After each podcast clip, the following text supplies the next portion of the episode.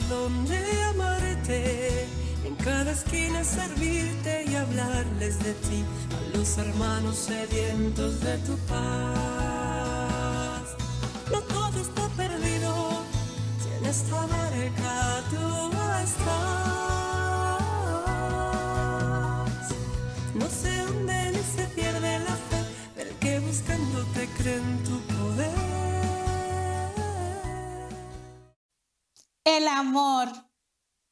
Qué palabra de cuatro letras, pero tan poderosa, tan significativa. La palabra capaz de transformar la historia.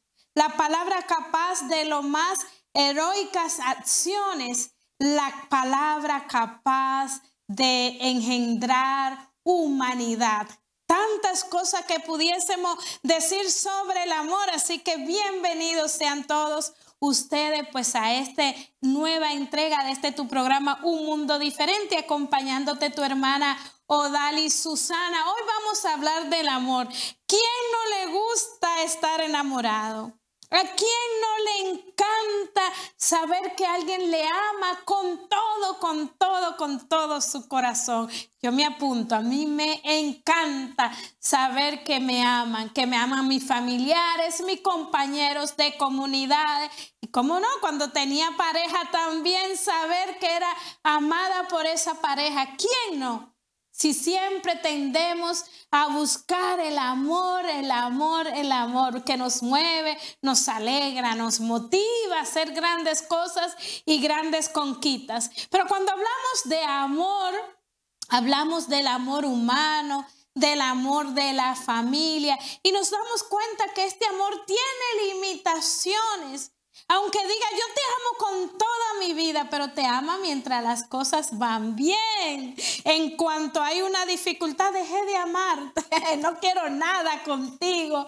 Entonces el amor humano es un amor limitado. Es un amor que incapaz de una total fidelidad, tanto de pensamiento como de cuerpo, como de vida, porque somos seres débiles, limitados, tendemos a la caída, como digo muchas veces, somos como las cabras que tiran siempre para el monte. Por eso hoy vamos a hablar de un amor diferente, de un amor total de un amor incondicional, de un amor incomparable, de un amor que no se puede comparar con más nada ni más nadie. Y que el día que tú lo sientes que es tuyo, que la mirada de ese amor está puesta sobre ti, te vas a sentir como mujer realizada plenamente, como hombre realizado plenamente,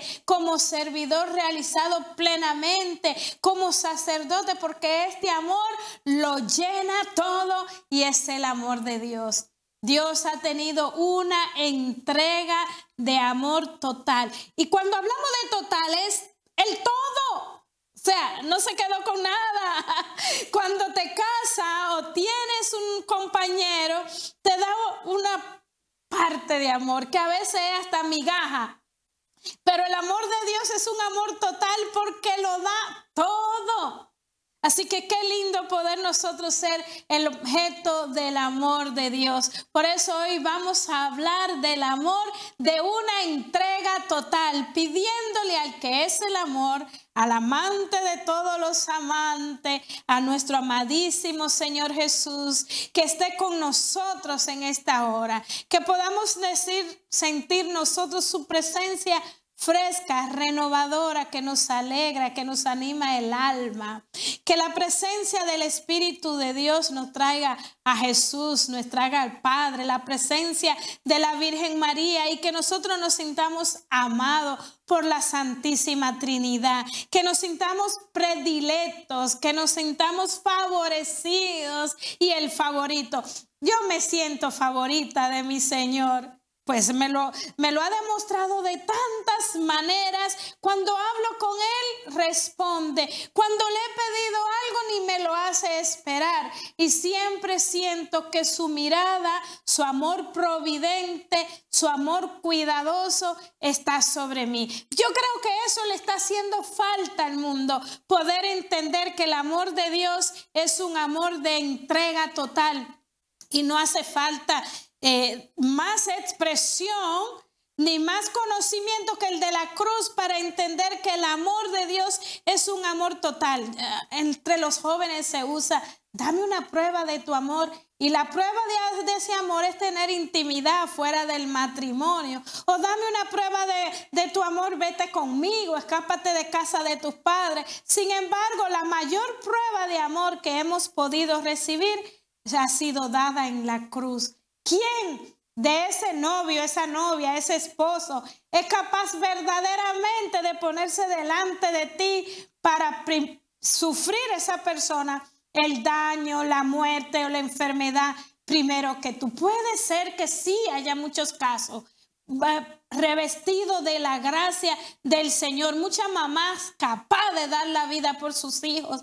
Muchos papás que se la juegan todo. Esposo que dice, prefiero morirme yo antes que se muera mi esposa. Esposa que dicen lo mismo. Pero realmente cuando hablamos del amor de Dios, estamos hablando de un amor capaz de todo.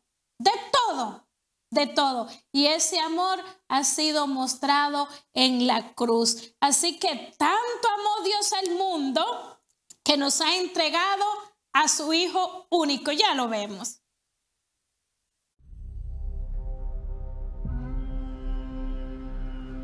Tanto amó Dios al mundo que le entregó a su Hijo único para que todo el que crea en Él no perezca, sino que tenga vida eterna.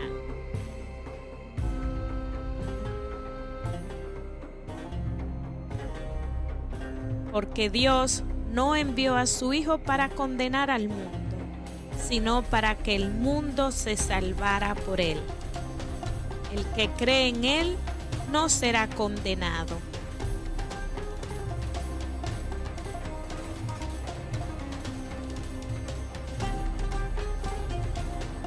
pero el que no cree ya está condenado por no haber creído en el Hijo único de Dios.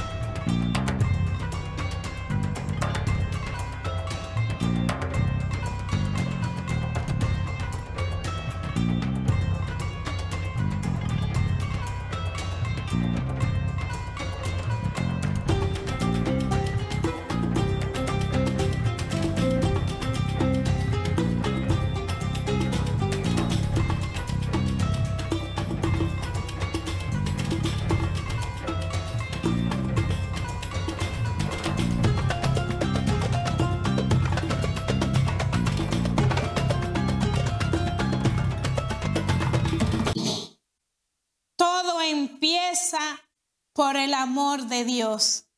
Y este es el origen de cualquier movimiento de Dios hacia las personas. Y es la convicción que debería tener cada uno de nosotros. Y más si somos evangelizadores, debe comenzar nuestra evangelización por la conciencia plena del amor de Dios, que es la que da origen sin esa conciencia profunda de que todo proviene del amor de Dios, queda vacío nuestro mensaje. ¿Sabe que mucha gente que desconoce el cristianismo cree que lo más importante del cristianismo es la serie de prohibiciones que llamamos pecados?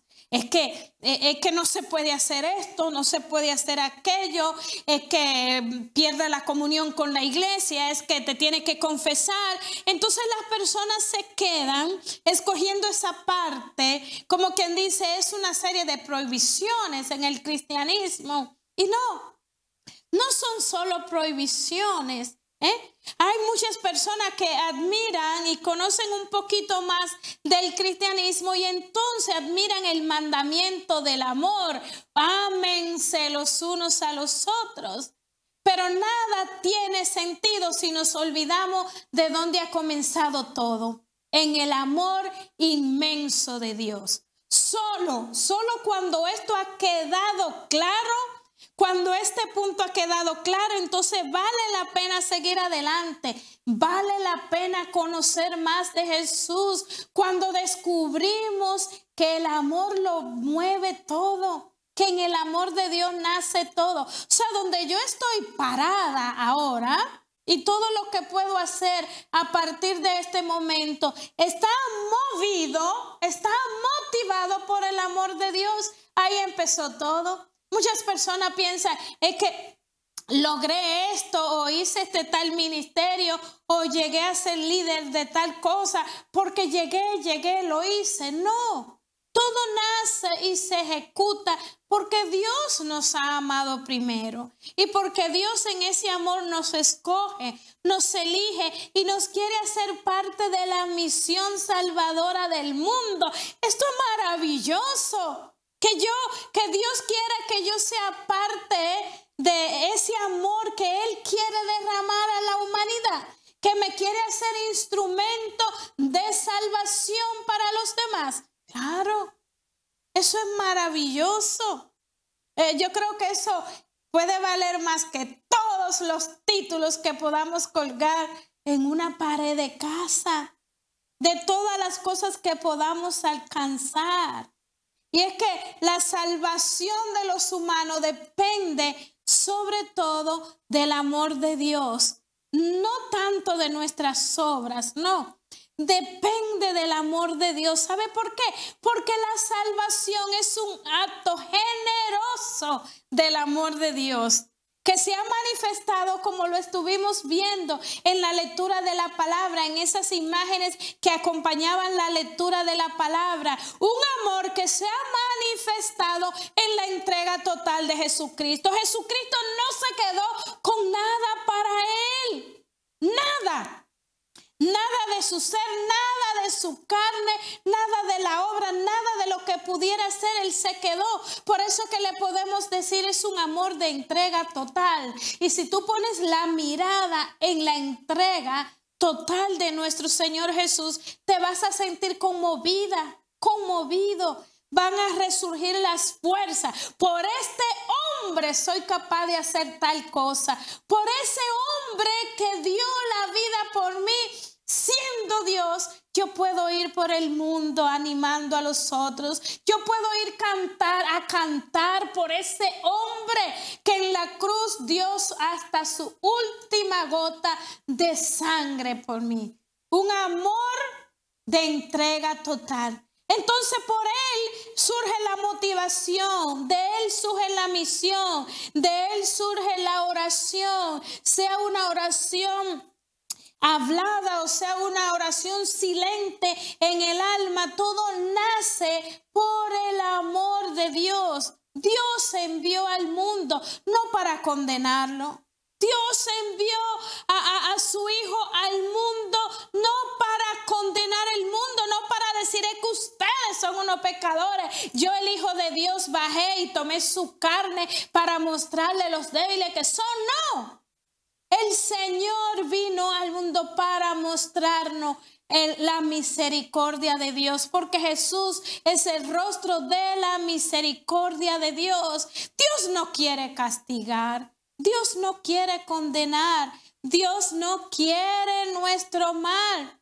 Y la mayor prueba de eso es habernos enviado y entregado a su Hijo Jesucristo para darnos la salvación y con ella toda la vida misma de Dios. Pero ¿cómo entiendo esto? La vida de Dios está en mí.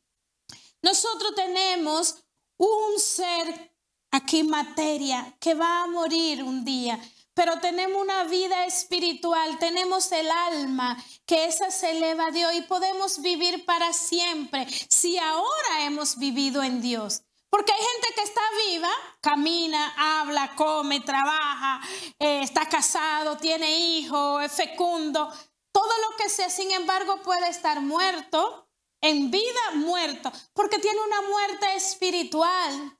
Y hay personas que aún habiendo muerto ya físicamente o estando en una cama que pareciera como un cadáver ya muerto, que no hay esperanza, pueden estar más vivas que cualquier otra persona porque están viviendo en Cristo.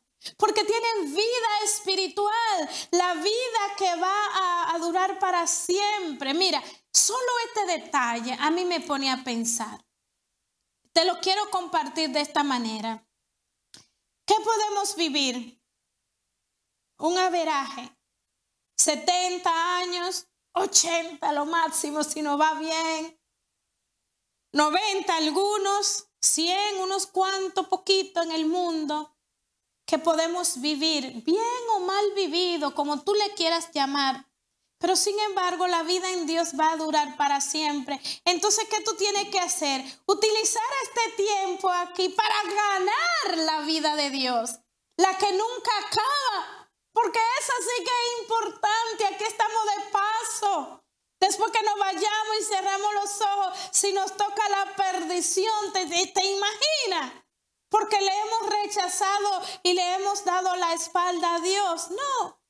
Jesús es nuestra salvación. Qué bueno sería preguntarse, ¿qué hubiese pasado si Dios no nos da a su Hijo? ¿Qué hubiese pasado? No sé, no sé, quiero dejarte con esta pregunta. ¿Qué hubiese pasado si Dios no nos da a su Hijo? Recuérdate que la desobediencia había cerrado el camino de regreso al cielo, la desobediencia de nuestros padres. ¿eh? La puerta del cielo estaba cerrada para la humanidad que desobedeció a Dios, a su creador. Y Jesús tuvo que ofrecerse y decir, yo voy, yo voy por ellos, yo voy a salvarlo. Y con la venida de Jesús encarnado en nuestra propia historia se reabren la puerta del cielo porque el Señor no nos dejó abandonados al poder de la muerte. Entonces, si entiendo esto, si entiendo esto, le voy a dar respuesta. ¿Y qué hubiese pasado si Dios no nos da a su Hijo? Entonces ya le puedo dar una respuesta que me compromete, compromete mi corazón, compromete mi vida a ser más buena, más plena, más fecunda más bien vivida, me compromete a hacer una lucha mayor por el pecado. ¿Y tú crees que tú crees que el pecado se va de tu vida sin tú no lucharlo? Hay que lucharlo para ganar la salvación. Yo le he tenido que luchar un montón de años, pero para ganar la salvación hay que luchar el pecado con la gracia del Altísimo y con el auxilio de María Santísima. ¿Cuál es la esperanza de la humanidad sin Dios? Dime. ¿Cuál es tu esperanza si tú no pones tu vida en Dios? ¿Cuál es la esperanza de tu familia si no la vive en Dios? Sin Jesús, todo lo demás pierde sentido. La vida misma no es más que un correr de, hechos que se van sucediendo como eh, sin destino, sin objetivo, porque el que nos da el destino el objetivo es la presencia de Dios en nuestra vida. Dios ha querido hablarte a ti de muchas maneras. Ha querido expresarnos de muchas maneras su amor, pero lo hizo en forma definitiva en Jesús. Por eso es que conocer y seguir a Jesús es lo más seguro que nos puede pasar. Yo diría que conocer y amar a Jesús es lo más seguro y lo mejor que nos puede pasar. Hace unos días estaba con mi hermana Esther en casa y de repente siento en el corazón compartir con ella el día que Dios tocó mi vida. La primera vez que recibí la presencia del Espíritu Santo, a raíz de ahí comenzó la transformación en mi vida. Y yo puedo decir, es que es lo mejor que me ha pasado. Entonces volver a recrear ese día que por la gracia de Dios me quedó en un video el paso de Dios inicial por mi vida, donde vino con todo su poder liberador y sanador y sanó mis pensamientos, mi vida inmoral y de pecado. Y desde ese momento yo puedo decir es que lo mejor que me ha pasado ha sido eso. Por eso mi vida no descansa en decirle a otro también es que lo mejor que te puede pasar es seguir y amar a Jesús. Y me recuerdo que mirando este video, Recuerdo que una de las últimas frases que decía aquel muchacho al que Dios utilizó grandemente para enviarme la respuesta y el mensaje, él decía, dile que sí a Dios. Y él volvía y terminaba, say yes. Di que sí. Y ese say yes, yo lo recibí taladrándome completamente el alma y el corazón y no tuve dudas. En ningún momento tuve duda que Dios se había hecho totalmente presente allí aquella tarde, porque lo que sucedió en mi vida a partir de ahí no lo podía hacer un hombre, no lo podía hacer una mujer, no lo hizo un médico, no lo hizo la ciencia, lo hizo aquel a quien yo le había pedido que viniera a auxiliarme, que viniera a salvarme. Así que, amadísimos hermanos, la vida es el gran don de Dios. Lo que Jesús nos trae no es un listado de normas como para hacernos infelices, un listado de normas que limita nuestras posibilidades, que nos hace ser menos seres, menos humanos. No, al contrario, su mensaje nos permite entender de forma auténtica qué significa ser humano. Dar la vida por los amigos. Solo el amor puede ser la respuesta a las aspiraciones del alma. Una persona que no ama está destinada a ser infeliz y en lugar de construir, va a destruir todo lo que se le acerque a las personas y a las cosas. Si no ama, destruye. Entonces todos tus temores, tus complejos, tu desesperación van a desaparecer cuando te sientas, te sientes envuelto en el inmenso océano del amor de la, de la Trinidad. Entonces, la pregunta que debemos hacer es, ¿Puedo tener total confianza en Jesús? En los momentos de soledad, busco a Jesús. Cuando tengo desaliento, busco a Jesús. Así que es tiempo de orar. Señor, te damos gracia porque en medio de tu amor de Padre tú nos alientas, nos ayuda a seguir hacia adelante.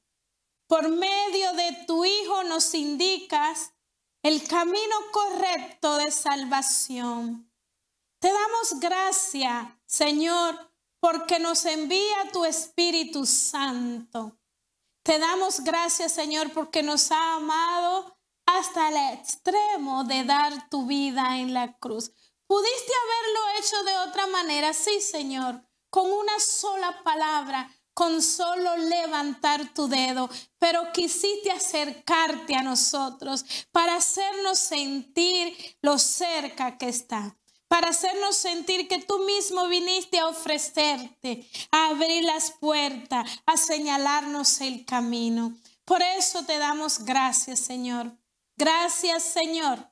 Gracias te damos y también queremos pedirte perdón por las ocasiones que no te hemos reconocido como Padre. Por las veces que hemos puesto nuestra, que no hemos puesto nuestra confianza en ti. Queremos pedirte perdón por las veces que hemos dudado de tu salvación. Por las veces que no nos hemos dejado santificar por tu Espíritu, Señor. Por todo eso queremos pedirte perdón. Por las veces que te rechazamos, por las veces que no nos ha importado tu entrega, por las veces que hemos sido indolentes ante el sufrimiento de los demás, por las veces que no hemos orado por nuestros misioneros, por nuestros sacerdotes que también entregan su vida en ara de tu amor que también entregan su vida en misiones, en pueblos lejanos, atendiendo a los enfermos. Se desgastan, Señor, por traernos a nosotros la presencia viva de, de tu amor, Señor a través de los sacerdotes, de los misioneros, de los predicadores, de tantos hombres y mujeres que se han desgastado, Señor. A través de ellos nosotros podemos palpar el amor tan grande que tú nos has tenido. Y si alguna vez, Señor, hemos dudado, si por momento me visita el desaliento, Hoy yo quiero también decirte que me abro, Señor, a tu presencia. Díselo, hermana, hermano. Dile al Señor si te ha visitado el desaliento ante una crisis, ante una enfermedad, ante un dolor. Contempla un crucifijo. Ha de tener uno en casa. Agarra el crucifijo. ¿Cuántas veces en momentos de dificultad yo he tenido que coger el crucifijo que tengo al lado de mi cama en la pared y abrazarlo y dormir con él para sentir que el Cristo herido, muerto, clavado en la cruz, que aquel que ha dado su vida por mí, también me acompaña en los momentos de dificultades, de tristeza y de enfermedad. Si buscas un amor verdadero, si busca un amor transformador, si busca ese hombre que se te entregue totalmente sin quedarse con nada, he aquí a Jesús de Nazaret. Él desde la cruz te mostró su amor y te lo vive mostrando cada día en la Santa Eucaristía. Ahí se quedó prisionero de amor por ti, en esa apariencia de pan sin ser pan, en esa apariencia de vino sin ser vino, en un sagrario de tu parroquia más cercana. Ahí está Jesús esperándote, aquel que es capaz de entregarte el más grande amor, ese amor que lo va a llenar todo, todo ese vacío de tu corazón, lo llena el amor de Dios si tú se lo permites. Así que oro por ti en este momento que tenga la gracia de abrirte al amor de Dios y de escuchar su palabra para que escuche el susurro diciéndote cuánto yo te amo. Nos volveremos a encontrar en este tu programa, Un Mundo Diferente. Bendiciones.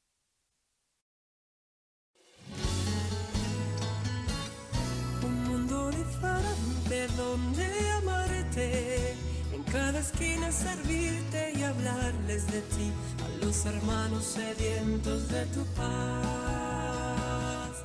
No todo está perdido, si en esta barca tú estás.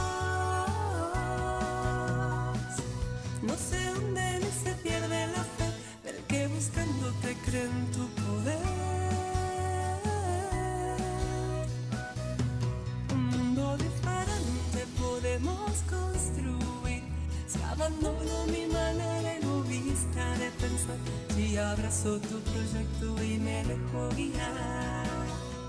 No todo está perdido, si